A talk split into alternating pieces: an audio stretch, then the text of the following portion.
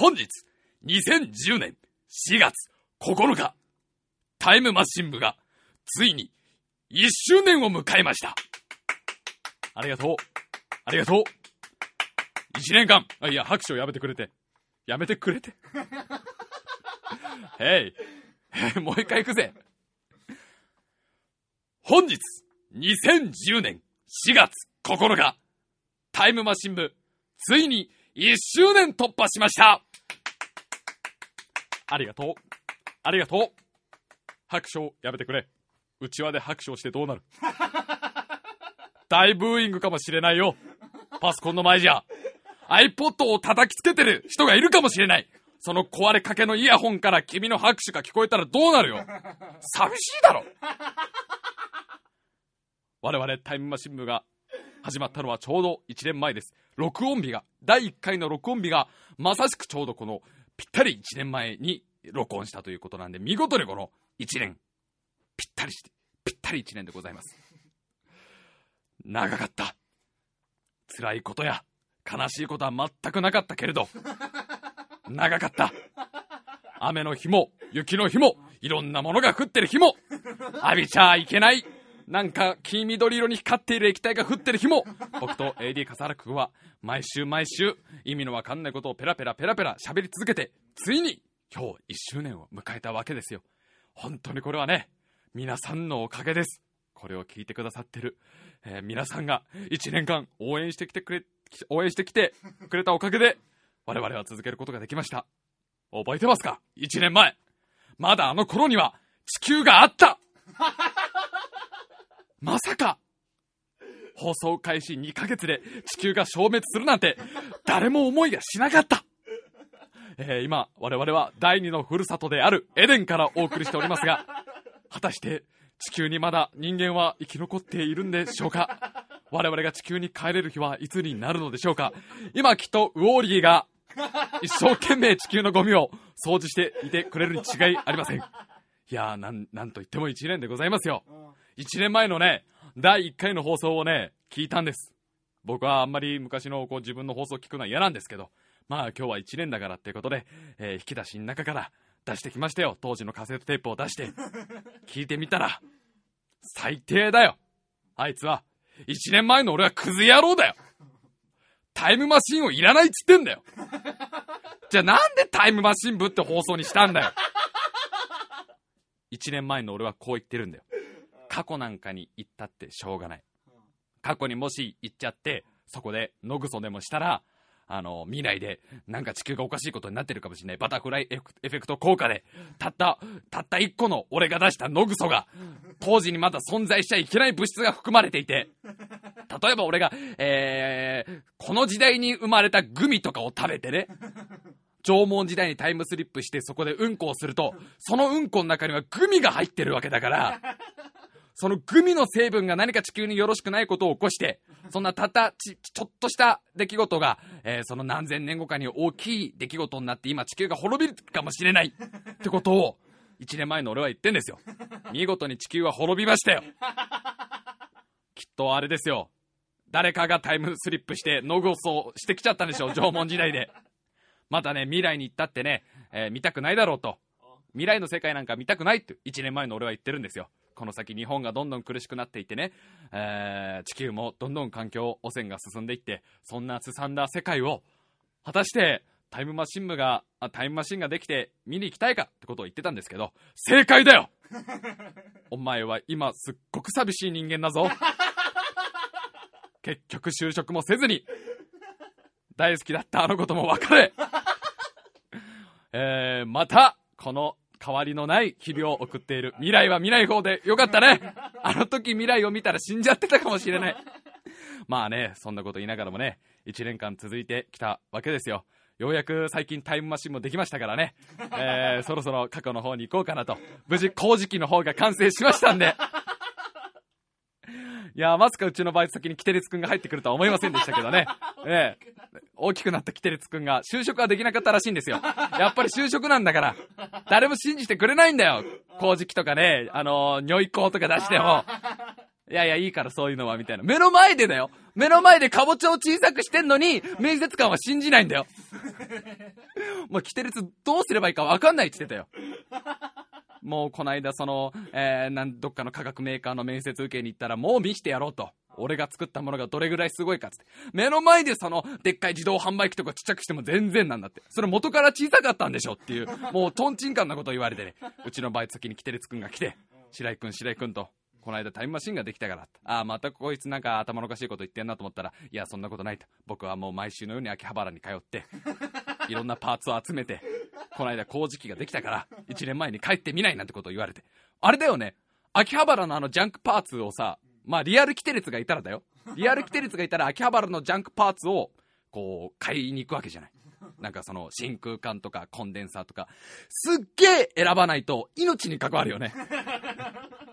その、ちょっとこう、あの、質の悪い真空管とかを工事機に使うと、途中でショートとか起こすと、豚ゴリラを平安時代に置き去りにするとか、そういう可能性もあるんだよね。えらいことになるんだよね。あのなんかさ、小学生、天才小学生のなんかすごいぶっ飛んだ発明みたいな設定だけど、実際その安全性はどこまで確立されてんだろうね？あのアニメはね。えー、まああのー、ようやく1年ですよ。こうやってまたわけのわからない話をベラベラベラベラまたね、1年間するわけですけどね。えー、ここでお知らせがあります。やっぱりね、1年間、こうやって、ポッドキャストを続けてきて、もうそろそろ、いいじゃないかと。うん。やっぱり、いつまでもこう、ポッドキャストだけをやってるだけだと、まあ気づいたら60歳になっちゃうから。ポッドキャストはそれぐらい魅力的ってことですよ。で、あっという間に年なんか取っちゃうから。やっぱりこれはさ、そろそろ違うことをやんなきゃいけないんじゃないかということで、えー、1周年で誠にこういう発表をするのは残念ですが、タイムマシン部は、ポッドキャストタイムマシン部は、えー、今週をもってお別れという形になります。皆さん、今まで本当にありがとうございました。そして来週からは、生放送のインターネットラジオとしてのタイムマシン部に生まれ変わります。一回お母さんのお腹の中に帰ります。そこで卵子と精子に分かれて、お父さんの睾丸の中に戻って、さらに戻ってなんかその魂のなんか集合体みたいなところに戻ります。シャーマンキングで言うとこのグレートスピリッツみたいなところに戻って、ブリーチで言うとこのソウルソサイティに帰って、で、もう一回戻ってきます。すぐに。来週から。えー、来週からなんとね、UST という、まあ、サイトがあるんですけど、そこで、タイムマシンも生放送でお届けしようじゃないかと。今、私が喋っている時間と、あなたが何か、えー、愛する人とニャンニャンしている時間は同じ時間。ね。今、私が喋っている時間と、お母さんが泣いている時間は同じ時間。そうやっぱ同じ時間を共有したいということで、生放送でこのタイムマシン部をお送りしようと。で、もちろん、ポッドキャストも続けます。お別れとか言ったけど嘘です。ポッドキャストにはその、生で喋ったものを、まあ、そのまんま、全くそのまんま録音したものを、えー、今まで、今まで通り同じサイトにアップしていこうということですね。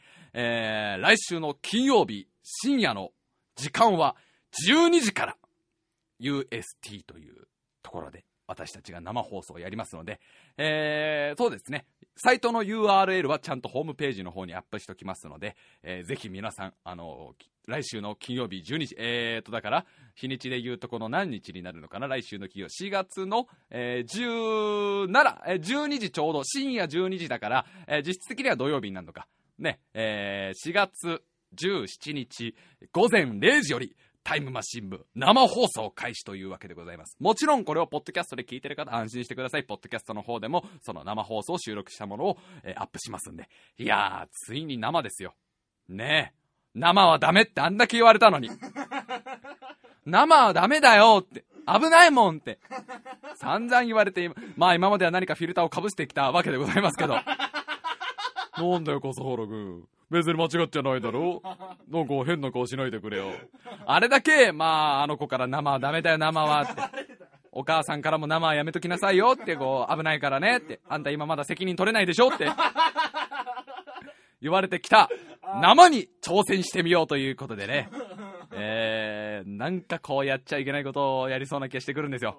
何かこう喋っちゃいけないことを喋ったりとかしたら、えー、常にレコーディングスタジオにはスナイパーを配置しておきますんで、何か私が言っちゃいけないことを言ったら、えー、インターネットが雇ったスナイパーが私のこめかみを打ち抜いてくれるんで、ピチャッと音がね、えー、入るかななんてのは思ってますけどね、この1週間でどれぐらい私の頭を追い込まれるんでしょうか。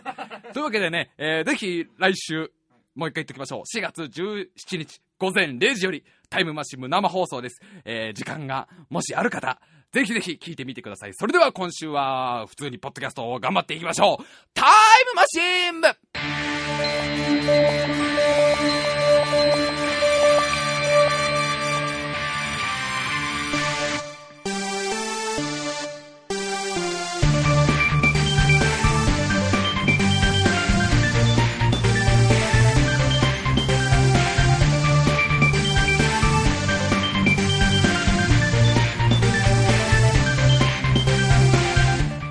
週も始まりました。タイムマシン部。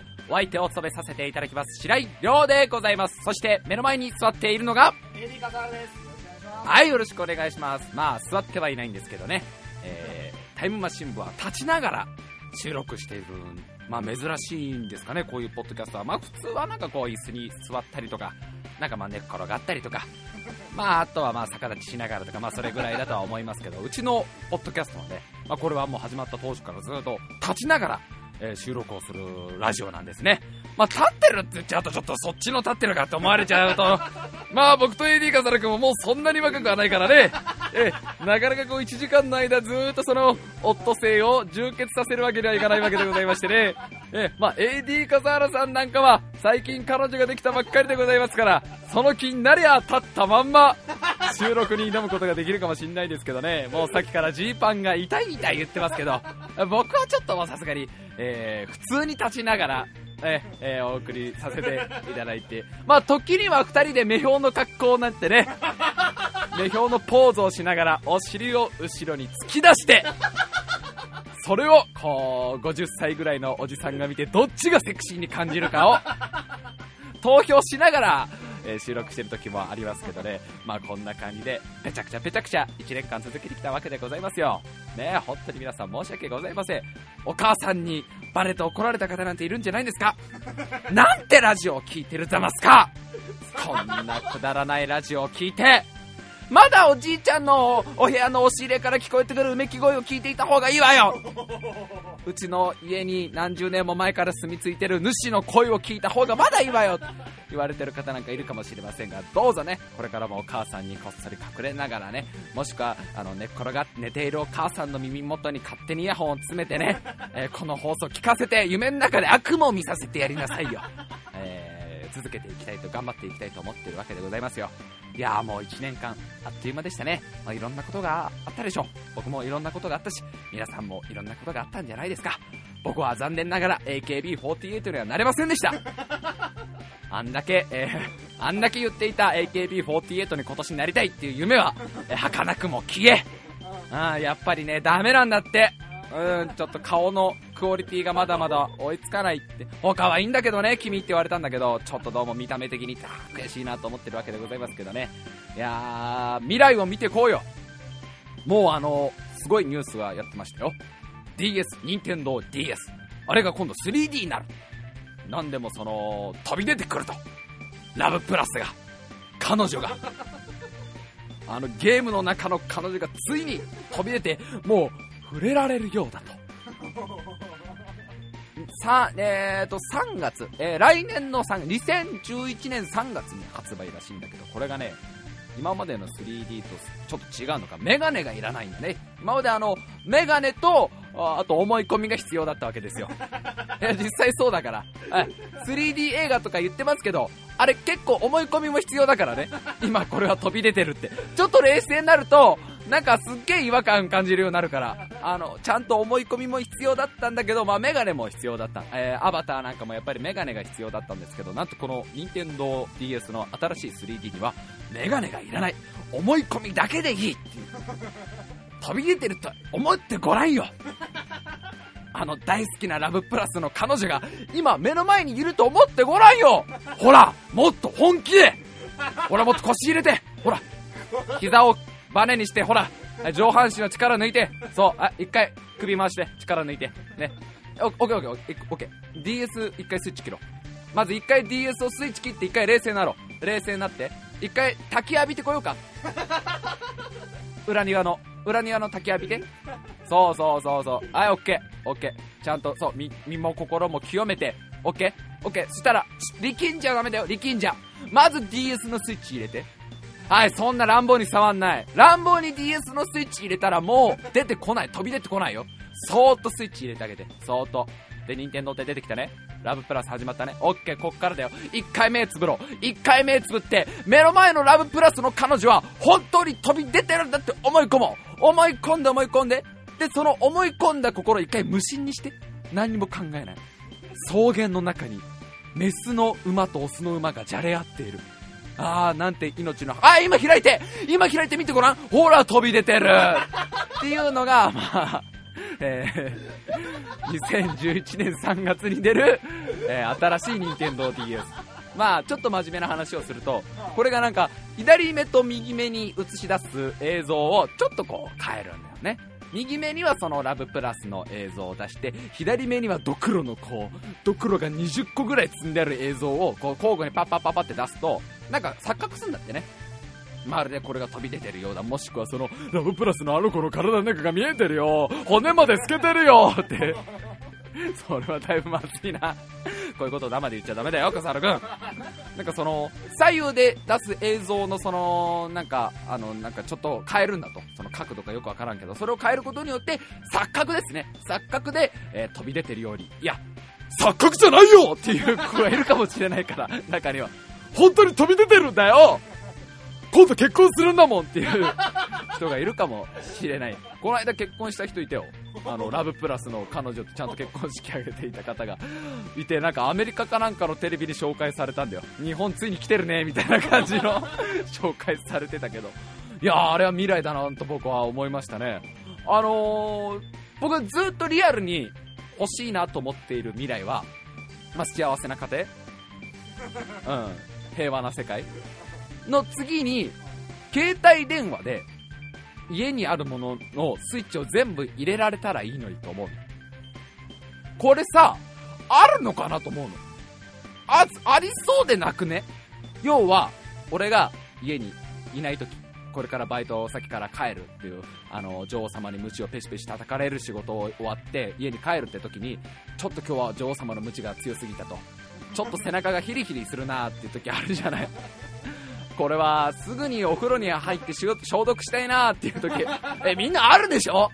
あみんなのとこの女王様はそんなにピシピシムチやってこない方か。あうちの女王様はすぐそのムチもトゲ継ぎの方でやるから結構すぐ背中がねあの傷だらけになっちゃうから今日は先にお風呂入って絆創膏入りたいな。あーでもしまったお風呂沸かしてないよって時に携帯電話1個でそのお風呂のスイッチ入れたりとかエアコンのスイッチ入れたりとか、あの充電中のコロスケのスイッチを入れたりとか、それはコロスケ充電しないとダメだろうが、みんなんちのコロスケだってそうだろそういう、なんか家にいない時でも携帯電話で家電を全部操作できればいいのにっていうのがずっとあったんだけど、これってできてんのもう。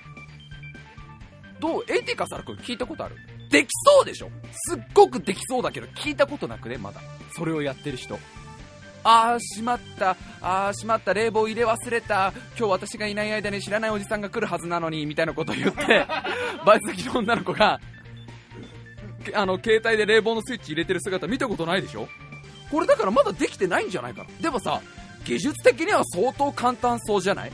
だって別に家になんかその電波を受信するものを、まあ、コロスケでいいよ、じゃあ、あの電波を受信するコロスケを置いといて、で、コロスケが、まあ、電話に出て、コロスケごめん、あの、ちょっと、あの、冷房のスイッチ切れ忘れちゃったから消しといてたら分かったなり、つって、あの、切ればいいだけなんだから、まあ、コロスケにちょっと人工知能どれぐらいのレベルつけるかはかなり難しいところがあるけど、別に電波をさ、家で受信して、その受信した機械が、何かスイッチオンしたりオフするぐらいだったら簡単にできそうだけど、まだ聞いたことなくない？これ。ね？これはなぜかって言ったら、多分みんな家電ってプライド高いから携帯電話なんかに命令出されたくねえ。今多分ソニーも山陽も日立もパナソニックもみんな説得してんだよ。そこお願いしますよ冷蔵庫さん。いやいやいやいやないでしょと。どっちが先輩よと。俺たち昔は三種の神器って言われたんだぜと。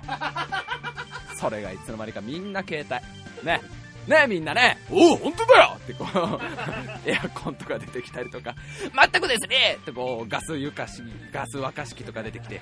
携帯なんかに命令されたくねえってことなんじゃない？じゃなかったらもう完成してもいいでしょそのシステム。俺なんか昔テレビのニュースかなんかのさドキュメンタリーでそのシステムがもうすぐできますみたいのをもうだいぶ前だよ。それでも5年ぐらい前に見た気がするんだけど未だにそれができないっていうのは思いのほかプライド高いんだよ思いのほかその携帯連動が嫌だみたいな。どうせすぐツイッター連動とかやんだろみたいな。どうせ俺たちもツイッター連動の全自動洗濯機になんだろみたいな。どういうことだよツイッター連動の洗濯機。注いでる注ぎなうとか。言わないつぶやかなきゃいけなくなんだろ俺たちも。野菜室のレタス腐ってるなうとか言わなきゃいけなくなるんだろ。そんなん絶対嫌だよ。ってことでなかなか連動ならないんだけどあれが連動したらいよいよ未来だなとか思うんですけどね。まあまあ、あのー未来もすぐ来ますから、えーどうぞね。この1年間は後悔のない1年間を送って。僕と AD カザル君は最初に言ってきます。どうせ後悔だらけです。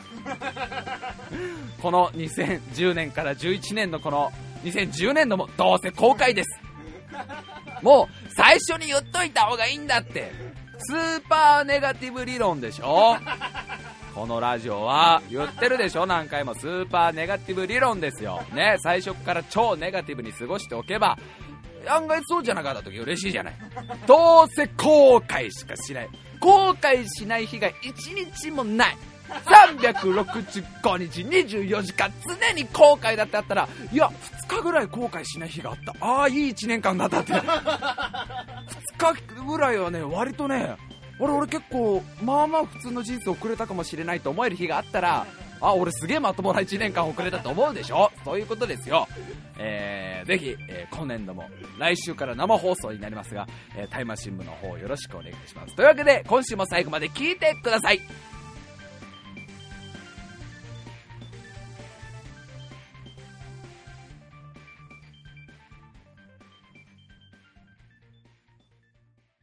えー、まあそんな話をしていたらうちの番組 AD の笠原くんがなんか実はもうこういうシステムがあるんだよってのを教えてくれたんですけど まあ僕の口からなんか言うのは尺に触るので AD 笠原さんちょっと皆さんに説明してくださいよ。はい何似たようなシステムってのはどあう。どういうものなんですか？あれですよ。あの例えばあの、うん。郵便屋さんとか、うん。あと宅配便とか、で、あのピンポーンってね、アマゾンでなんかエッチなものを買っちゃっ っちゃったとか。時とかね。ね。もしくは楽天で何かエッチなものを買っちゃった時となんでかもいいけどさ。あとはお母さんからエッチなものが送られてきたりとやだかねな実家から。すげえこれを使いなさい量っていう。いやね本当にうわー、こんにゃくがいっぱいだーっていう時とかありますけど、まあそういう時に来ますね。来ますね。郵便屋さんが。はい、それをあのインターホンとかでうん。出るじゃないですか、でも、家にいなかったりするときにまあ、そうそうそう。大体そうですよ。大体家に、大体家にいない時に来るんですよ。向こうも分かってるんですよ、あれは。案外ね。やっぱりね、あいつがいない時に行ってやろうっていう魂胆はあると思いますでよ。不在用のあの、不在届みたいなのありますよね。はいはい。そうじゃなくて、うん。インターホンが鳴ったときに、うん。携帯の方に、うん。あのその連絡が行ってほうほうほう。でこの画面にそのインターホンで撮ったカメラの映像がああなるほど。それリアルタイムで？リアルタイムあ、じゃああの、よくカメラ付きのインターホンとかあってねそうそうそう今そう、誰がその、いるかみたいなのが分かるインターホン。大体今のインターホンってカメラついてるんでしょ？大抵そうですねあの、出たら、あれ？誰もいないのに声だけ聞こえる？よく目を凝らしたら半透明のおじいちゃんが帰ってきてくれたそう、今日お盆だったわ、お盆おじいちゃん、はい、どうぞ、母ちゃん。ああ、塩をどけてくれ、塩を。ああごめんこの家は塩がある。おじいちゃん、これクレンザー、クレンザー。まあ、ありますけど、ある。あの、カメラに宅配便の人が映ったら、それがリアルタイムでわかるの。わかると。で、すいません今家にいないんで、うん。いついつ来てくださいとかって。そういうのあがリアルタイムでできると。わざわざその再配達の電話してそうそうそう。あのーすいませんあの時はちょっと今日どうしても普段はまず会えない人と会えることになりまして 今日逃したら次会えるのはもう7年8年後ぐらいかもしれない人と会っていたんで 重いな。いませんでしたって言った後に 明日ならかろうじて家にいることができますのでって言わなきゃいけなかったのをリアルタイムでそうそうそうそう。言えるというあと、それだから、うんあの、すいません、あの、今いないんで、うんあと1時間とか2時間後に帰れますんで、おおなるほどね。っていうことができるらしいですおーよ。おーおー。という嘘を。笠原さんが僕に。笠原君はいつも嘘ばっかつくからね。僕にアメリカ大陸っていうのがあるらしいよ白井君って嘘をついたりとかね。そんな幻の大陸の名前なんか出しちゃってさ。コロンブスに謝れ、それは。なんかユーラシア大陸っていう幻の大陸この間見つかったりしそんな嘘ばっかついちゃってさ。このエデンにはないよ惑星エデンからお送りしてるわけなんだから。白井君知ってるかい昔日本っていう国があって知らないよそんなの。嘘だよ。うちらが喋ってるのは日本語って言って、その土地の、嘘ばっかつかないでくれよ。それ以上僕にいろんな知識を入れると博士にまたメモリーをデリートされちゃうんだよ。本当は僕だって知ってるのさ。アメリカ大陸やユーラシア大陸や僕たちが使っている言葉は日本語だって。そして郵便局にもうそういうシステムがあるってことも本当は知ってるんだけど全部その知識を。なんだ？また実験ナンバー387万7795が余計なメモリでいっぱいになってるぞ。そろそろ、そろそろ、デリートしなければな。やめてくれ笠原くんのせいなんだ笠原くんが僕に。笠原なんて実験版に実験ナンバーの者はいないぞ。こいつは幻覚を見てるな。やめろーってなるから。とりあえず、博士、メモリーをもうちょっと増やした方がいいんじゃねえじゃん。なな惑星伝怖え惑星伝そんなんなんのかよ未来すげえな。だってよ、生放送できんだぜ。いや、ほんとだよ。ついこないだやったけどよ。あの、うちから、あのね、UST で動画で生放送をやって痛い目を見たじゃんかよ。散々痛い目を見たじゃん。あの、ダメだよ、酔っ払っちゃ。まあ見てくださった方はわかると思います。まだ見てない方はあの動画の方がね、保存されてますんでね。よ、もしよかったら見ていただけたら、まあ相当お見苦しいことをやってますけど。もうよ、お酒飲んじゃったからよ、終盤よ。もうわけわかんねえスイッチ入っちゃってよ。えー、昼の11時半から夜の10時半までやったんだけど、まだな、なんかあの、お昼過ぎぐらいは仲良くやってたのがよ。夜の9時ぐらいから変なスイッチ入っちゃってよ。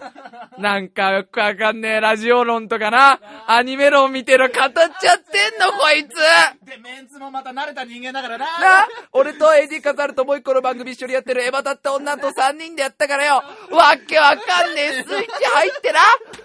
どこのその足りねえ頭で何を喋ってんなの白井ってやつはよ。もう自己嫌悪を超えたやつですよ。自己憎悪ですよ、あの後。まあ、あの、まだ見てない方いたらぜひ見てみてくださいよ。特に9時以降の白井のなんかも残念な感じ。約2時間にわたり延々とその俺の思うラジオ論みたいな、自己満足とはとかなんか、最近のアニメ業界についてなんか偉そうに語ってるわけですよ。一個いいですか？みんな超呆れますよ。見えですよ、見え。あれは見えですよ、完全に。絶対そう、ああいう時の俺は絶対そう絶対どっかで見え入ってるよね。普段考えてないもん、あんなこと。AD カザル君わかるでしょ？それ。なんか、ちょっとああいうこうみんなの前で何か喋んなきゃいけない時に、しれせちょっと自己顕示欲を超えたその見えが入るよね。俺もこういうこと考えてるんだよ的なね。いやらしいやつ入るよね。もう本当に。じゃあすいませんでした。もう。もうやんないっすよ、もう。ポッドキャストもやんないっすよ。もうすいませんでした。もう部屋で、部屋で膝を抱えて、ずっと、ずっと閉じこもってますよ。ずっとレゴのパーツをあのくっつけたり離したり、くっつけたり離したり、紙粘土でお母さんの似顔絵を作ってますよ。それで、それでいいでしょ、もう。あのー、すごいよ、未来は。本当に。だってあの、東京タワーの2号機、東京タワーマーク2みたいのいるじゃん。新しい。浅草かなんかに今作ってる。あれ、こないだもう東京タワーを超えたらしいよ。まだ半分も出来上がってないのかな？なのに、東京タワーを抜いちゃって、あのー、展望台がつくわけよ。ただ単にでっかい塔を作って、竹じゃなくて、ちゃんとそこの、そこからこう、覗ける世界が見れるわけ。展望台もちゃんと作るらしいんだけど、その展望台が、もう東京タワーの一番高いよ、高いところより高いらしいよ。やばくねえか。もう人間はそこまで来たわけだよ。東京タワー毎日泣いてるって今。もう周りのあのビルが気使ってしょうがないわけよ。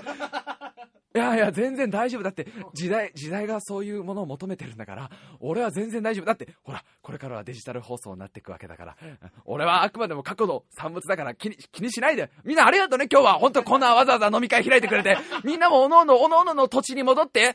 本当大丈夫かよ、東京ベル。あの、六本木ヒルズとかも来て、新人の。大丈夫ですか、東京タワー先輩。なんか元気ないって聞きましたけど、大丈夫だってヒルズくん。あの、本当俺全然大丈夫だからね。マジで。あ、本当ランドタ、ランドマークタワーさんもすいません、横浜から。わざわざありがとうございます。いやいやいや、いや、なんか、あの、東京タワーくんが、なんか、ね、ずいぶん元気ないって来たから、来てみたけど、なあまあ、なんか元気あるっぽいから、大丈夫かな？うん、まあそんな、うん、これからも頑張る。はい、ありがとうございました。本当皆さん、今日はありがとうございました。う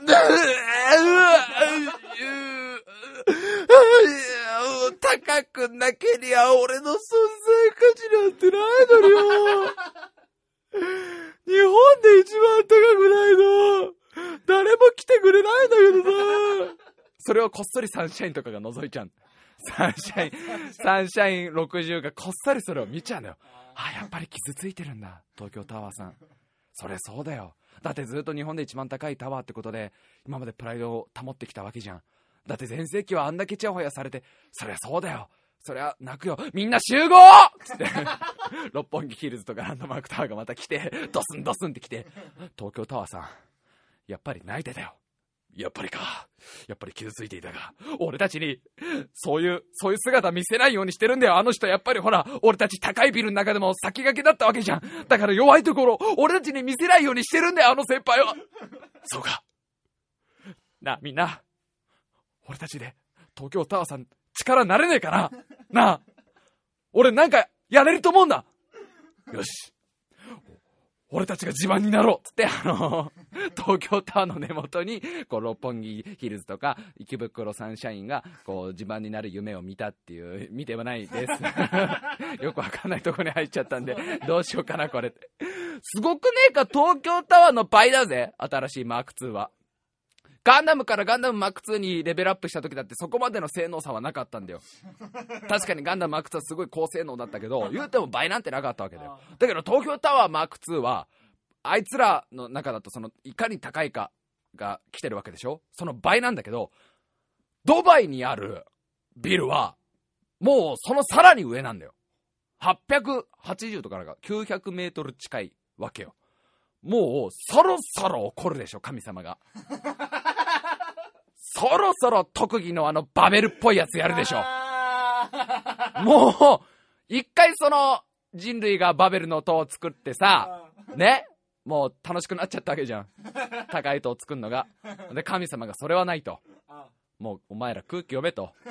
雲の上には俺はいるんだぞと。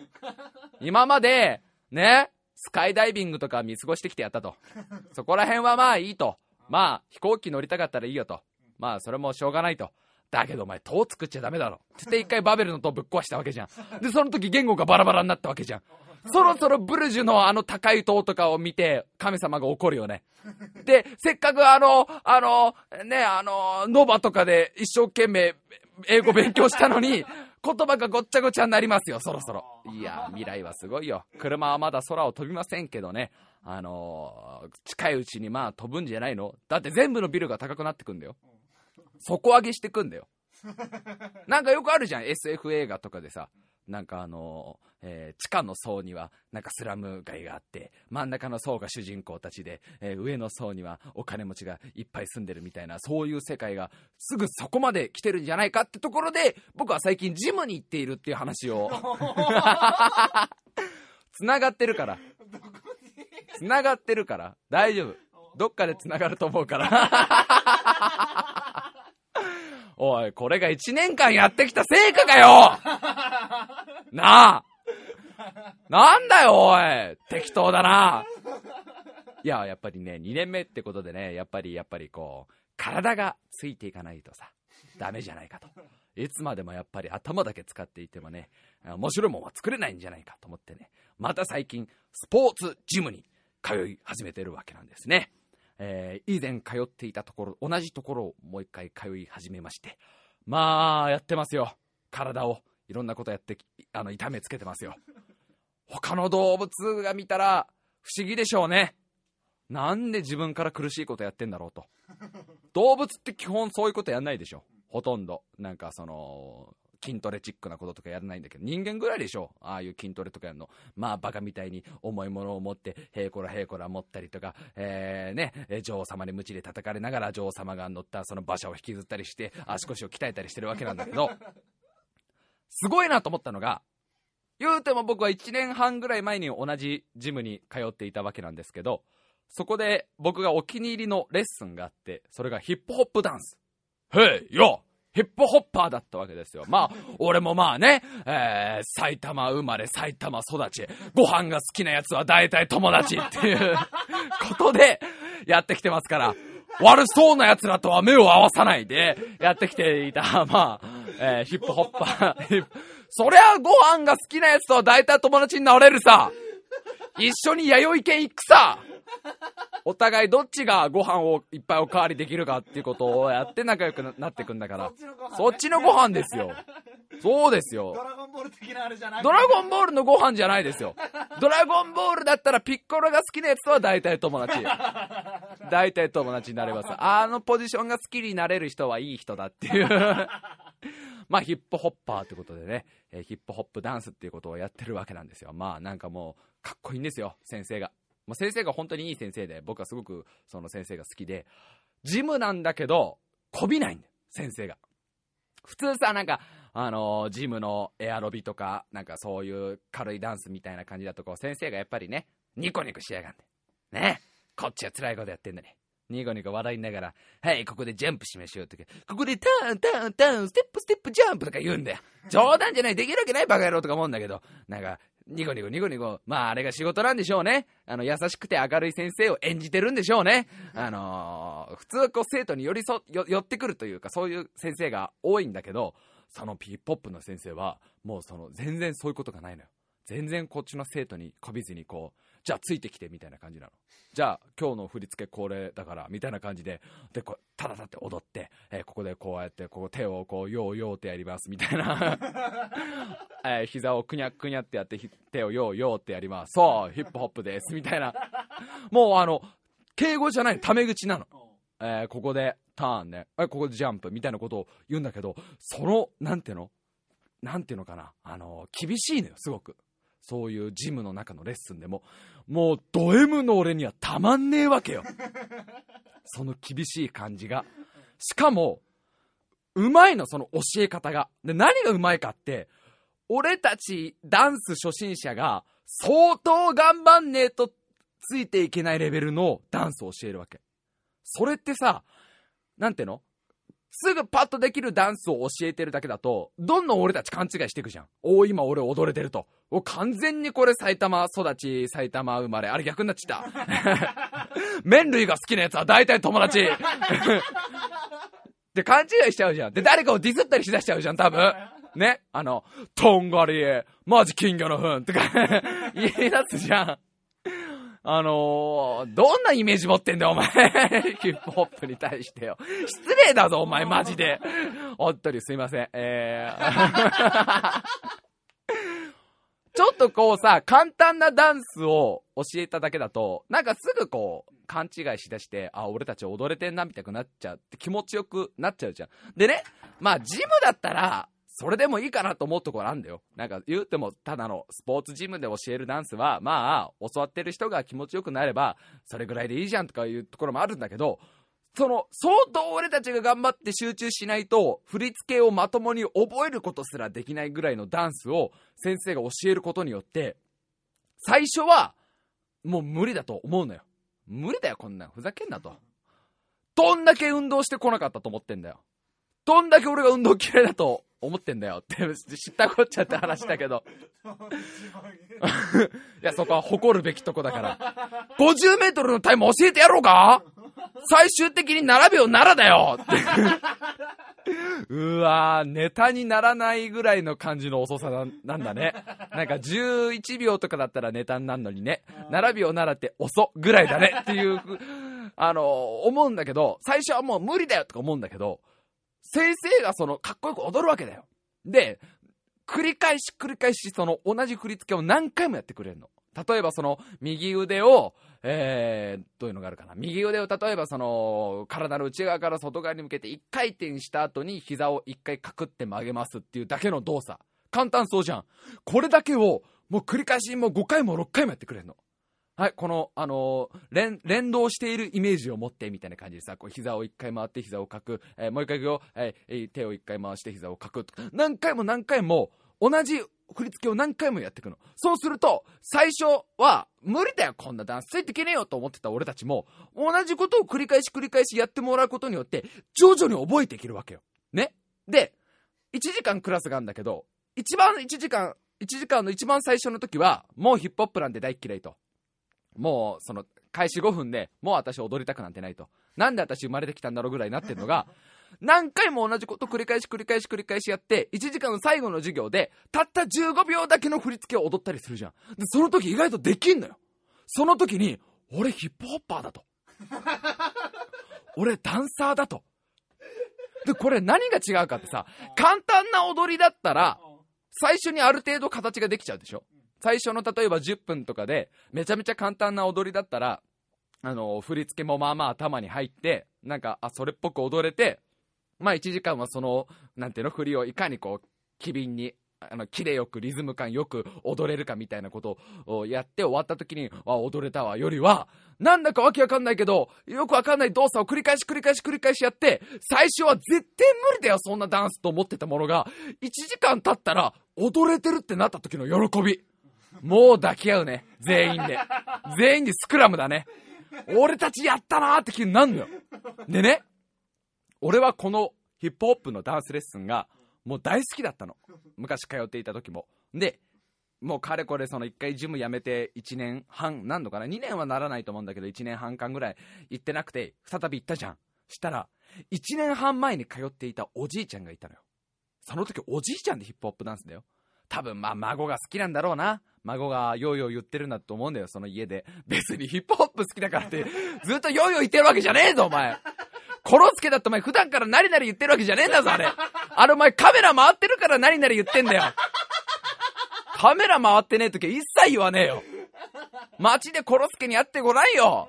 コロスケさ、あのここにサインお願いします。あと、あの、僕、白井って言うんで、あの白井くんよろしくなりとか言ってくれませんかって言ったら、あ、それは、ちょっと、カメラ回ってないから、ね。ちょっと、なり、あ、今言っちゃったけど、言うたんびにちょっとお金の方も発生するからって言われる。だ別に言わってねえよ、ヒップホップの人、ようよ。あの、まあ、孫がヒップホップ好きなのかわかんないけどさ、その、おじいちゃん、結構なおじいちゃんだよ。もう60は言ってると思うんだよ。普段の歩き方からして。とてもその、ヒップホップとか音楽聴かなそうなおじいちゃんが、1年半前にそのクラスに入ってきて、踊るわけなんだけど、やっぱりさ、年が年だからさ、ついていくのがかなり厳しいわけ。でも、かなり運動量も激しいし、動きも速いから、最初の簡単なそのリズムワークみたいなのがあるのね。その、ドン、ドン、ドンっていう、あの、それっぽいリズムに乗っかりながら、こう、膝をカクカクって曲げたりする動作ですら、おじいちゃんは辛そうなんだけど、1年半、間会ってないわけじゃん、そのおじいちゃんに。で、1年半経って、久しぶりにジムのヒップホップダンス行って、行ったら、そのおじいちゃんがいんの。で、ああのおじいちゃんまだ通ってるんだと思って。で、えーじゃあいつものリズムワーク始めるからみんなついてきてねって言って、まだどんどんなり始めて、ああ、あのおじいちゃん1年半間頑張ってきたんだ。偉いなと思って、どんな感じかなと思ったら、めっちゃリズム感いいの。めっちゃ綺麗よく動いてんの。60歳のおじいちゃんがヒップホップダンスを。もう、カックンカックンじゃなくて、シュッシュッシュッみたいな。もう膝でグルーブを生み出しちゃってるわけ。で、振り付けとか始まると、俺なんかよりはるかに早く振り付けが入って、なんかその、用的なことをやれるわけ。1年半だよ、たった。1年半のダンスレッスンで、ヒップホップじいちゃんになれんだよ。あの先生、すごくねえか？本当に。やっぱりだからあの、厳しい感じがいいんだろうな。なんかね、そこのね、バランスがすごくうまくて、厳しいからもう行きたくないまでいかないのよ。なんか、本当に厳しくて、なんで踊れないんだよもう嫌になっちゃうよとか言わないんだよ、別に。そう、誰だよ、その先生。なんで声高いんだよ、その先生。もう、一生懸命教えてるのにさ、全然、リズムが分かってないとか言わないんだよ、別に。なんか、すごい厳しいんだけど、俺たちと同じレベルというか、分かってんだろうな。初心者がどれぐらい踊れないか。初心者がどれぐらい、あの、同じ振り付けを繰り返せば、あのー、一個のダンスが踊れるようになるかっていうのを、あの先生分かってる。私のこと分かってる。あの先生は。私もきっと先生のこといつか分かると思うんだ。相互理解だと思うの。私と先生の。すごい、でもさ、そういう先生が、まあ普段は本当プロ、プロの方でね、なんかあの普通に振り付けとかバックダンサーとかやってる方らしいんだけど、そういう方がいつ、一スポーツジムにいらっしゃるんだっていうとこうびっくりしない？だって俺とか AT 笠原くんとか、まあ AT 笠原くんはわかんないけど、俺とか割とまあいろんなレッスンとかちょいちょい行ってみたりすんのよ。ほんと1回だけとか、どんなもんかなと思ってさ、今まで格闘技とか、えー、まあ、ボイストレーニングとかも、あとダンスとかも、すぐ飽きるんだけど、まあ、どんなことやってるのかなってちょびっと覗いたりするんだけど、大体そのどの先生も、まあ、いい先生ももちろんいっぱいいたけど、やっぱりこう、すっげえ優しく来ちゃうか、それとも、最初からちょっと、俺たちちょっとついていけないかなっていうレベルまで出しちゃう先生のどっちかだったんだけど、あの、そのヒップホップの先生は、もう完全に心わしづかみ？俺の心を？完全に心臓にこう手を突っ込んでギュッもう離さないよって言われちゃってるわけよ。でやっぱり女の子が多いわけ。女の子がすっごく。もうねクラスが俺が1年半前行った頃はさ言うても10人ぐらいしかいないクラスだったんだけど、やっぱりちょっと特殊じゃないですか、ヒップホップなんて。みんな、エアロビとかはたくさんいるんだけど、ヒップホップとかやっぱ特殊だからそんなにいなかったんだけど、この1年半ですんげえ人気出たみたいで、もう今、もう30人近くいんの、普通に、ワンクラスで。で、ほとんど女の子なわけ。男は本当にもう4、5人、俺合わせても4、5人ぐらいしかいないんだけど、もうさ、もちろん、こう、こういうこと言ったらどうかなと思うけど、可愛い子とかいいんだよ、普通に。普通に可愛い子とかいいんだけど、もう、可愛い子として見れなくなるよね。踊り出すと。海洋圏みたいなんだってもう、その、可愛い子のダンスの上手い人って。なんかその、なんていうの、ちょっと、その、県内に入ると、もう瞬殺されそうな動きのキレの良さがある。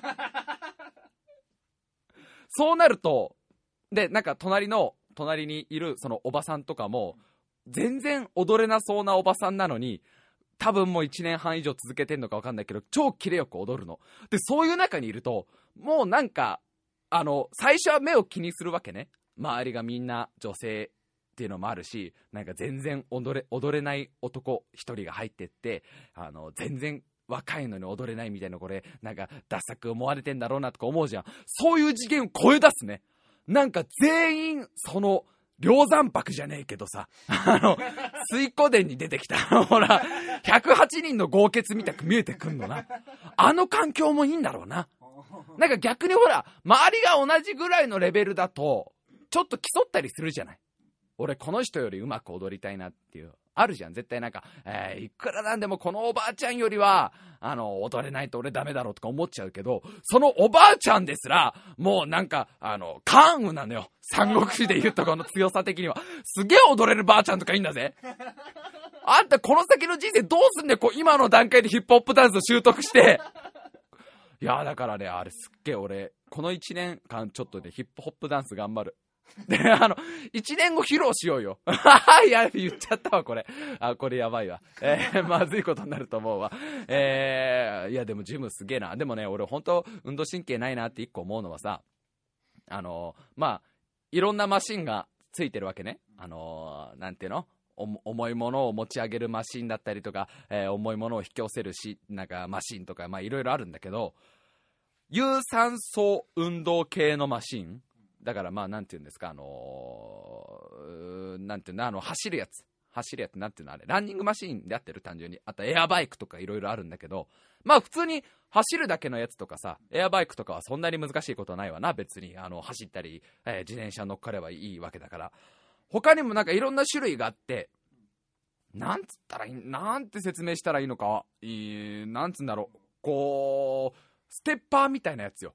わかる？なんか、板みたいのが2個あって、そこに足を乗っけて、で、それを踏み込んでいるだけとか、えーそれ、それのさらになんか複雑なやつだと、手を、手を持つところがあって、で、足も乗っかるところがあって、俺が右手を出すと連動して、その左足が前に出て、で、俺が右手を引くと連動して左手が前に出て、それをさらに連動して右足も前に出るみたいな。だから俺はなんか手を前後に振るだけで、あの気づいたら勝手に全力疾走みたいなフォームになってますみたいな マシンがあるんだけど、全然できねえ。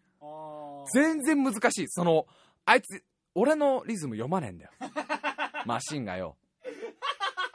あいつ何なんだよ、本当に。なんでヒップホップの先生はあんだけ俺がいかにできないか分かってくれてよ。なんでもない振り付けを何回もやってくれんだけど、あのマシン全然分かんない。俺がどれぐらい下手くそか。なんかその、俺がね、右手を前に出すじゃん。そうすると左足もこう自動的に出るでしょで、あのー右手を引く前になんか左手を前に出そうとすんの。お前まだそんなスピードで走れねえよっつってんのに、なんかちょっと強引に左手を前に出されんの。で、あ、ちょ、おいってこう引っ張られる感じ。で、ちょっと、こおいでよみたいな感じで引っ張られるわけ。で、うわーって体を持ってかれると、今度はまた右手をブンってこう、なんていうの、勝手に持ってかれんの。もう一回降りていいって。一回降りてちょっと説教して。こういうのってさ、なんていうの、お互いの気遣いじゃん。ねだから、なんか勝手にさ、ブンブンブンブンやられた、やられたってさ、俺、だって、久しぶりにジム来てまだどれぐらい？どれぐらいよ、まだ？3時間ぐらい。3時間ぐらいでしょ？ねえ。全然体も温まってない中でさ、はい。そういうことやられるとさ、はい。誰が一番辛い？二人とも辛いよね？まあね？そうですね。そうだよね、はい。だったらさ、はい。もうちょっと俺のこと分かって。なごめん、自己紹介がもうまだだったもんね。はい俺は白井って言うんだけど、はい。ね、あの、まあ、好きなご飯はラーメンだけど、はい。あの、ドラゴンボールのキャラクターだったらピッコロが大好きなんだけど、君は？えーっとえーエアーウォーカーうん、エアーウォーカーくん？うん。あの本来はあの、うん。クロスカントリーの動きをあ、そうなの？そういう動きなんですよ。なんで AD カサルくんそんなこと知ってるの？あのちょっと 聞いたことあって。あ、聞いたことあって、はい。急にも素に戻ってびっくり？あ、あれクロスカントリーの動きなんだ。結構そうなんですよ。クロスカントリーか。で、クロスカントリーって何、いや、ちょっとリアル。ちょっとリアルに。あのね、うん。スキうん。ーあるじゃない、うん。それのスキーってなんだっけ？あのい2本の板で、うん。あのストック棒みたいなの持って持ってであの戦うんだ。戦わね二刀流になる。ちげえ。戦わねえの？ちげえ。宮本武蔵が始めた？二刀流？うん。ちげえ関係ねえ。あれは、二点あれはさ 二点一刀流はさ、うん。1対1だと逆に不利って聞いたことあるよ？知らねえよ、なんか多数を相手にするときはいいんだって。うん。その二刀流の動きを 習得するため？全然関係えねえ違うの？うん違うじゃあなんだよだから、うんあのクロスカントリーって言って、どこの国？あのじゃあスウェーデンスウェーデンか。スウェーデンって寒いんだよな。寒いんだよスウェーデンって。なもう雪いっぱい降るんだろ？雪いっぱい降るんだってな。俺聞いたことあるぜ。雨より雪の方が降るんだってそうよ。なんだよで、あの、みんな鎌倉みたいなとこに住んでんだって。そうそうそりゃねえよそれそれ言い過ぎだよ、バカ。バカバカ。お前騙されんなよ。だから雪うんのうんいっぱい降るところだから、板履いて、うん。で、うん。雪の中に沈まねえようにすんだよ。なんで？歩きづれえから。俺、頑張る。うん。俺、普通に歩くあ。マジで？え、板を履かなくてもいいんだよね。じゃあ頑張れ。頑張る。うん。え、でわけ、わな、かんないなんの、何のマシンなの？で、あのね、ククロスカントリーって言って、うん。スキーでうん、いろんなところ歩くスポーツがあるんだけど、うん。それと同じ、いろんなところ歩くんだ。本当に、えー、デパートの中とか？デパートの中雪があればそうだよね。あ、本当に？来たね。んえ、エディカズマル君、曲げないね。曲げないよ え、伊東洋華堂の中でも？行くね。雪があれば行くねあ。ら、ほんと、パルコの中でも。行くね。あ、ほら、大英の中でも。は、ちょっと。大英の中はダメなんだ。大英は大英はそういうの許してくんないんだ。雪が怒結構怒る。怒るんだ。伊東洋華堂はなんで許すんだよ。お前、その理由があやふやなまんまでボケるんじゃないよ。ああ、雪があるところを、あの、歩いてくっていうスポーツで、うんあの、そういうのを、あれだ、だおばあちゃんが待ってるんだよな。そうだよ。きっとな。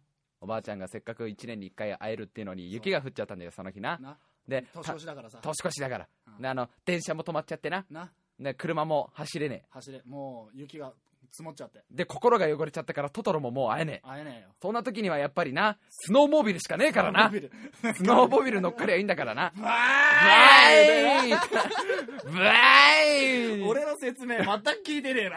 聞いてるよ。聞いてるよ。だから何なんであの空気を読まないマシンは。しょうがねえんだよ。なんでだよ。歩くつもりで動かすからいけないあ、なるほどね。あいつは俺に、そのおばあちゃんに合わせるためのスキーをやらせたいわけだよな。もっ。と早く動けるんだよと。ああそういうことか。違うんすよと。ああ、ね。あいつはそういうこと言いたいのかそういうこと言いたいんですよ。そんなスピードじゃおばあちゃんがもう行っちゃうよと。と。そんな雪の中にそんなスピードじゃ。そう。いや、確かにお前のおばあちゃんは全然元気だから、特に問題ないかもしんないけど、雰囲気的に、あの、あるよって。あるよってもっとお前は言うわ。言うわ、もっと早く走れるんだよ。スウェーデンだから。すげえなスウェーデンって何語？スウェーデン語？スウェーデン語ってなんだよ。ユウはもっとスノーの上で、オンザスノーで早くランできるよみたいなこと言ってくるんだ。あ、あいつが求めてんのは、歩くでも走るでもないんだ言えよ。知らねえよ言えよ。なんで言ってかねえんだよ。なあ。言ってこうぜ。だって書いてないぜ、別に。これは、スウェーデンでよくやる、あの、クロスカントリー用のマシンですなんて全然書いてない。だって、すぐ横にはだよ。すぐ横には歩く用のマシンがあるんだよ。歩くからクロスカントリーは速いだろ。歩く。ちょっと早く歩く。走る。で、あのなんか、どっかの山に登るような感じ、下るような感じ、スキーをやってみようか、スノボーもやってみようか。よし、ここで一回ボブスレー行ってみようか。あの一人用のボブスレーなんつったっけ？あの、なんだっけ？あの一人、リュウジュ、リュウジュっぽいことやってみて、はい、ここでスキージャンプ、一回クロスカントリーやってみる？ぐらいのポジションでしょ、クロスカントリーって。早えよ、お前よ。横並びに置くなよ、その。だから喋れなかったんだよきっと初対面だからああ白井君もそうでしょ？そう、俺初対面はし喋れねおえ。俺もダンスの先生、1年半ぶりに会ったの。うんヒップホップの。ちょっと覚えてたっぽいんだよね。嬉しいことに。俺結構真面目に通っていたから、あの、今日初めての人って必ず先生、ああの優しいから、すっごい優しくてかっこいいんだよ。イケメンで優しくてダンス踊れるってなんだよもう。何個持ってんだよあんたっていう人なんだけど、最初に今日初めての人とか手挙げてとか言ってくれんの。すっごい迷って。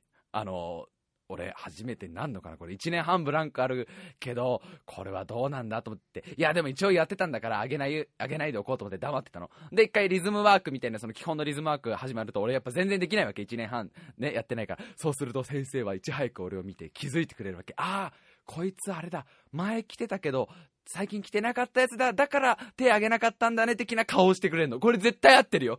これ絶対思い込みじゃないよ。あの時の先生の顔そうだもん。絶対そうだよ。だってその日の授業終わったら来てくれたもん。で、来て、あの、あ、まあ全然できてるから、あの、ちょっとね、もうちょっとこう、スピードを上げて動けば、全然でも大丈夫、できてるよって言った時に、初めての感じじゃなかったもん。前から知ってる感じしたもん、先生とは。きっとどっかで繋がっていたんだ。もう、何が何でもあの自分でこのラジオやってるってバレちゃいけねえよ。もう何が何でも、もう絶対ダメだよ。何がな、何があっても絶対、受付の女の子もさ、俺が以前行った時と同じ女の子で担当したのが、で、あの、あれで覚えてますよ。お芝居やってた方ですよねとか言う。ね。あ、あ正確に言うと、あの、お芝居の方ですよねって言われて、お芝居はやめましたって、あの、二つ返事で言って、あー、みたいな空気になったんだけど、知られちゃまずいよ。絶対に。あ、初めてだからあの、エアマシンは、俺のことが分かんないから。あいつが求めてんのはクロスカントリーね。じゃあ今度行ったら言うわ、最初に。ごめんなって。なんかお前のこと乗っかれなくて。あの、クロスカントリーなんだろ？いや、なんすかそれ？って言われたらどうする？え、なんすかそれ？いやいや、まあ、照れんなよ、お前。クロスカントリーなんだろ？ちょっとすっとぼけないでね、すっとぼけてたらできないでしょ？普通にウォーキングなんですけどいや、ウォーキング、あでそう言っとかなきゃいけないんだよね。じゃあ、知ってる知ってる。ねはい。そういう風に、ウォーキングって言っとかないと、はいあの、おじいちゃんとかおばあちゃんなかなか乗っかってくれないから言ってるんだよね。あ、俺は分かってる。クロスカントリーなんだよ。よし、クロスカントリー頑張ろう。でさ、クロスカントリーでどうやって動くのよ。あのあウォーキングなんですいやいや、もうだから、あ、こういう感じで。じゃなくてなんでお前ついてこないんだよ。クロスカントリーだろ。クロ、お客様ちょっと声の方が。って言われるよ。絶絶対言われるわ。いやーでもね、1年間ちょっと頑張ってジム通おう。通おう、通おう。俺前の時も同じこと聞いた覚えがええ本当に？それは僕じゃないと思う。うわ、もう最悪な言い訳。じゃあ今からタイムマシン乗ろうか。え？確認しに行こうかおなんなら、キテレツ呼ぶよ呼ぶ？うん。今、急ピッチで工事機作らせるよ。ちょっと材料が足りるか分かんないけど、あの、まあ、大丈夫。どっかそこら辺のベニヤとか集めれば、あれほとんど木で作れんでしょ？ね。行こうか？で、確認してこようよ。えー、メールがね、たくさん来てるからね。メールを紹介していこうと思うよ。えーっと、どれからいこうかな？どれからいこう？うーん、おちょっと待ってね。お、じゃあこれいこう。ラジオネーム D、中学校2年生。50回放送おめでとうございます。これからも頑張ってください。ありがとう最近悩みというか困ってることがあります。エスカレーターを逆走したくて欲求不満なんです。えー自分はすごい田舎者でエスカレーターが珍しくて市内にも20個ぐらいしかありません。えーこんなにも珍しく神聖なエスカレーターに逆走などという愚行を犯してもいいのでしょうか？っていうか周りの目が痛いでしょうか？エスカレーターを逆走してると引きますか？大人の意見をお願いします。真剣だよ。14歳。年頃の悩みだもん。ものすごく俺たちやね今今 AT 笠原君なんかも聞いていてねなんだそんな悩みと思ったかもしんないけどね彼にとっちゃ明日地球が終わると同じぐらいのレベルの悩みなの。これは協力し協力してあげよう周りの大人が。あの子はどうしてもエスカレーターを逆走したいうちの市には20個しかないんですよってこう泣きつ警備員に泣きついてねあのお母さんとお父さんを使ってくださいそこは。せめてあの子にエスカレーターを逆走させてあげたくて。あの、D、そんないいもんじゃねえぞ。逆走してもね、あんまないよ。あの、なんていうの？あの、カタルシス、カルタシス？あカタルシス。カタルシス的なものはないよ。あの、ただ、ただなんか、あれ、あれ、こんなに気持ちよくないもんなんだって。何回か俺もあります。やっぱりあるじゃないですか。あの、大人の、大人に反抗したい頃が。なんか、大人が作ったもんでしょ、エスカレーターって。大人が作った道なんかに乗っかりたくねえっていう気分で、中学生ぐらいなんかよくあるんですよ。あと、うまくこう、なんか覗けんじゃねえかな的なやつもありますけどね、中学生ぐらいは。あのね、ない。ない。一回やってみたら？ねえ、一回やってみて、どうしても気持ちいいと。これが。これが自分にとっての人生の生きる目的に思えてしょうがないですってなったら、もう作ろうよ。そしたら、家にエスカレーターぐらい簡単に作れんだろ。なんか、なあ、なんか、あの、そう、ベニヤ板板となんか、ゴム、ゴム、強力なゴム使えば。え、なんか強力なゴムが原動力になれば何でも作れんだろそうだよ。大体世の中のもの全部ゴムで、ゴムで動いてんだろパソコンだってそうだよ。パソコンのディスクドライブだったらなんかゴムをギューって引っ張って、ピョンって離したらキュルキュルキュルって回ってるんだから。大体ゴムで何でも作れるから。大体そうだ、ペットボトルと割り箸とゴムがあれば、大体何でも作れるから。ワクワクさんに頼めば何でもできるから。今日はね、ゴロにね、あの、エスカレーターを作ろうと思うよ。ワクワクさん、ペットボトルと割り箸とゴムでかい。これができちゃうんだなって。終わる頃には立派なエスカレーターできて、二人で乗っかってる中スタッフロールだからね。何これで。もう、俺が親だったら超ビビるよ。だってさ、番組始まってゴロリが出てきてさ、ワクワクさん今日は何を作るんだい？今日はね、ゴロリエスカレーターを作るやつったら、またワクワクさん何言ってんだかって俺は思うわけじゃん、親としては。こういうやつかなんか、なんかちっちゃいねちっちゃい、可愛いお人形さんが乗れるエスカレーター作るのかな？とか、すげえ思ってるわけじゃん。で、子供がさ、すごい楽しみながら、お父さん今日ワクワクさんエスカレーターを作るんだって、ああ、そうだね。ああ、じゃあ、あの、ちゃんと見てなさい。つって、ちょっと俺が目離して、ね、番組終わる頃見たら、もうワクワクさんとゴロリが立派なエスカレーター乗ってんだよ。だけど、よーく見たら確かにペットボトルと輪ゴムと割れ箸でできてんだよ。うおーっと思わねえ。どんだけ天才なんだよ、こいつ。で、子供が作るって言い出して、いやいや、お前、言うてもあれ大人がやってるから作れるんだぞって言ったら1時間後、全く同じものができた時ね、どんだけ指導力あんだよあんた、教授になれよたかだか6歳ぐらいの子供に、あの、割り箸とペットボトルとゴムでエスカレーターを作らせる力があんだったら。いやー、そ、ワクワクさんが本気になればね、それぐらいやれるよ。かっこいい かっこいい。ゴロリももう、もうぜ、ゴロリも最後土下座だから。もう、う疑ってたよって。そんなゴロリ見たくねえな。そんなゴロリ見たくねえな。全部終わった後に急にゴロリが膝をついて、あの、着ぐるみだからちょっとっとね、座りづらいからね、ゆっくり膝からこう、膝落としてってね、あの、正座して、ごめん、疑ってたよって土下 土下座して終わんだ。で、結構厳しいんだな、ワクワクさん。そういう時は。えー、他にもメール行きましょうかね。えーと、ラジオネーム、えー、これは、あり地獄。13歳、中学校2年生。えー白井さん、AD 笠原さん、こんにちは。実は先日、弟にエロ本を盗み読みされました。それ以来なんだか気まずい関係になっています。この状、この状況を打開できる策はありますでしょうか？結構悩んでいます。助けて。ああ、いいね。実に男兄弟でよくある。よくあるのか、まあ、うちはちょっとそういうことはなかったですけど、お互い多分性癖はお著しくずれていたとは思うんで、あのまあ、ありますわな、でも10、10代とかでこういう頃はな。もうこれはイケイケで言っちゃうべきだよね。ねえ、お兄ちゃん。ねえ、えーエディカサール君は長男でしょ？はい。エディカサール君は弟がいいんだよね。弟がちょうど。で、僕は次男でお兄ちゃんがいますから、はいどっちの気持ちもわかるわけね。お兄ちゃんの気持ちも弟の気持ちもわかるわいいけ。番組だ。これは素晴らしい。これはね、うん。恥ずかしがっててもしょうがない。はい。へいってもう行かなきゃダメだよ。なんか、読みたいのか？うわ、もう何？そんな兄ちゃんなの？結構いくよ。うわででも、うん。弟は、うん。結構ね、うちの弟の話をすれば、うんあの、趣味はうん結構似てたのね。性癖の。性癖の うん。読んでるものは。ああ、なるほどねうん。はいはい。ものが、あの、もの少ねえから。あーあー、なるほどねね。あの、資源がねえからな。資源がねえから贅沢言ってらんねえんだよな。そうそうそうはいはいはい。で、うん。その限られた中で、うんお互いにシェアしていかなきゃいけないじゃん。マジでシェアしてたの？してたしてた。本当に？だから、今週は俺こっからここまではもらってくわ。本当に？やってたよ。お前んち変だな。そうかえ、俺、このあり地獄の気持ちがうん。わかるっていうか、俺、ちょっと、俺ね、運よく多分一回もないんだよ、その兄ちゃんにエロ本バレたとか。俺もその兄ちゃんを兄ちゃんのエロ本見つけたことはねえわけよ。でも俺バカだったからな。俺の隠し場所なんか多分簡単に分かってるとは思うんだけどな。兄ちゃん結構、兄ちゃん結構常識人だから。常識人だからって別にみんな常識人で。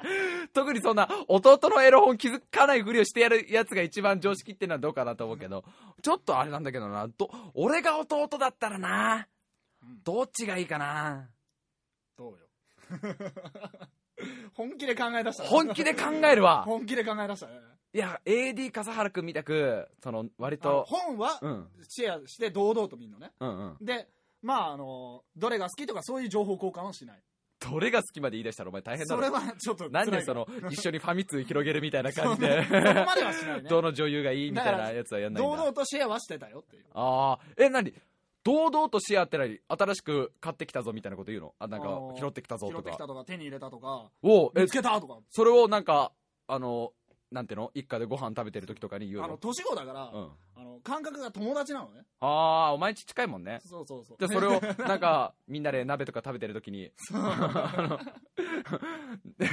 おばあちゃんが、まだひろ最近、学校はどうなんだ？っつったら、お、新しいよ。あ、そうだ、お、新しい色本店に入ったぞ、みたいな、フランクな感じで言っちゃうのそこま。でいかないそこまではいかないんだ。あうわー、俺なんかね、でも、フランクに来られたら気使ってんなと思うんだよ。兄ちゃん、俺に気使ってんな、白井くんちはね、絶対。いやいや、俺は絶対誰、どんなお兄ちゃんでも、そいや、思うね。なんかすげえフランクに、新しい、いいの入りましたぜ。いいの入ったぜ、弟よ、みたいなこと言ってきたら、しかもちょっとギャグテイストで言ってう。きたらね、あなんかノリノリな感じでうん、いいの入りましたぜ、お代官様、みたいなこと言ってきたら、あー兄ちゃんなんかその、ギャグにしてるあたりが辛いな、みたいな。弟だ、思っちゃうんだけど、しかも気使ってうん、あの、気使われてもらったエロ本ほど、エロ本ほど抜けないものはないからね。ね。うわー、これ難しいわ。ちょっと真面目に考え出しちゃったわ。盗み読みされたんだったら、あ、でもこれ気づいちゃってんだよね、有地獄くんは。え、弟は気づいてんのかな？どうなんだろうあの、お兄ちゃんにバレレてるってこと。読んでるってことをバレてるってのを分かってて、うんうんうん。お互いやってればそん全然問題はないんだろうけどだからこれ多分さ、その、あの、弟は本当に、本当はこっそり有地獄くんのエロ本を盗み読みしていてう、んあーで、弟はバレてないと思っていたんだけど、まあう、んあり地獄は気づいちゃったわけでしょ？そうねで、弟もどっかでこれ多分気づいちゃったんだろうね。あ俺お兄ちゃんにバレてるって。で、あの、お互い切り出せない感じじゃん一緒に釣りとか行けばいいんじゃない？一緒に釣りとか行ってさ、そうそうそうそう。一緒に、なんの、なんの、あの、変な感じもなく、普通に、お前ちょっと釣りとかどうだ？って言って、なんで兄ちゃん急に、いや、なんかあの、うちの学校で今すげえ釣り流行ってるから、今度一緒に行ってみねえか？って急に言って、で、釣りで一日、なんかその、秩父とか、あそこら辺でなんかな、ニジマスとか釣ってな。うん、楽しいね兄ちゃんつってボソッと、まあお前もそういう年だからな。っていう、釣りの雰囲気でだよ。兄ちゃん魚来ないねって言ってて横で、いや、これ、釣りってのはバカ、そんな焦っちゃダメなんだぞ。うんこういうのはな、待つ、待つスポーツだから。釣りってのはね、待つスポーツなんだから。うんどうお前、最近、まあ、な、ずいぶん大人になったみたいで。ボソって言ってやれば、その、あの大自然の雰囲気の中で、ね、すっげえ大自然の雰囲気の中で、弟もすごく素直に、うん兄ちゃん、ごめん。あの、実は、兄ちゃん家に、兄ちゃんの部屋にある、エロ、おお釣れた釣れたおーおおかかったっていうタイミング言えるから。で、なんか、帰り道きっと仲良くなってるよ。ポイントはだよ、弟が正直に告白しようとした瞬間にニジマスが食らいつくことです。だからニジマスにも打ち合わせしとかないとダメだよ。もしくはあれでしょ？あの根がかりでもいいんでしょ？あ、大丈夫大丈夫大丈夫。あ、でもそこはやっぱね、本当に釣れた方がいい それ。だベストはそこねベストはそこ。だから、前もってニジマスに言っとこう。ねあの、ちょっと、俺弟と来るから、あの、そのエロ本的な話になったら食らいついてくる。大丈夫です任せてくださいって、多分ニジマス言うから。結構バカだから先に食いついちゃったそうだよね。あの、いいとこでね、あの、お前も最近、ああ食いついたみたいな、まだ、まだだよ、お前、バカ。バカ、まだだよ、みたいななるかもしれない。一緒に釣りに行けばいいんじゃないかな、という。えーもう一個言ってみようかな。えーラジオネーム、ごまだしうどん、今年中学校3年生。えーいつも塾の、塾の帰りのバスの中で楽しんで聞いています。えー僕もラーメンが好きです。お素晴らしいねおえーラーメンのラをダサくのダに変えた新しい料理でございますね。まあ、いろんな駅とかね、フードコートなんかに行くと大体ある、あの、麺が伸びきったやつです。わかりやすく説明したな、今。えー僕の住んでいる大分県というところには、ラーメンの店が呆れるほどあります。えーぜひ、白井さん、笠原さん、大分県に来てくださいっていうメールなんだけど、大分にラーメン食べに行く旅か。すごいなやってみてえな 今年の夏は。やってみてえな。ラーメン珍道中。あの、どこの店に行っても、これがいかにだか、だかを、だからだかを。えー、笠原さんびっくりです。全く火の通ってないもやし、えーしかもシャキシャキしない、火の通ってないんだけどしなっとなったもやしが入ってますね。あすごめん俺入ってないおー、素晴らしい。この メニューが違うあたりが。あ、笠原さんの方には代わりにあの長ネギが入ってるんだね同じメニューなのにねね。これがラーメンのいいところだから。大分県か。行きてえな。どれぐらいのラーメンがあるのか。ね楽しみだねしかし渋いね、ごまだしうどん。中学校3年生でラーメンの良さがわかるっていうのは。えー、他にもね、ちょっとたくさんちょっとメールが来てるんですけど、ちょっと今週は厳しいですかね。えー、というわけで、メールアドレス言っときましょう。